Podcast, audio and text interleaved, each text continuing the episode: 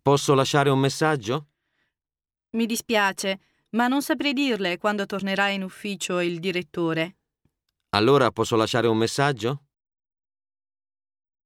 Gli dico di richiamarla dopo? Ora sta rispondendo a un'altra telefonata. Gli dico di richiamarla dopo? No, grazie. Anzi, richiamo io più tardi. Posso avere il suo numero di telefono? Gli dica di chiamarmi stasera, per favore. Senz'altro. Posso avere il suo numero?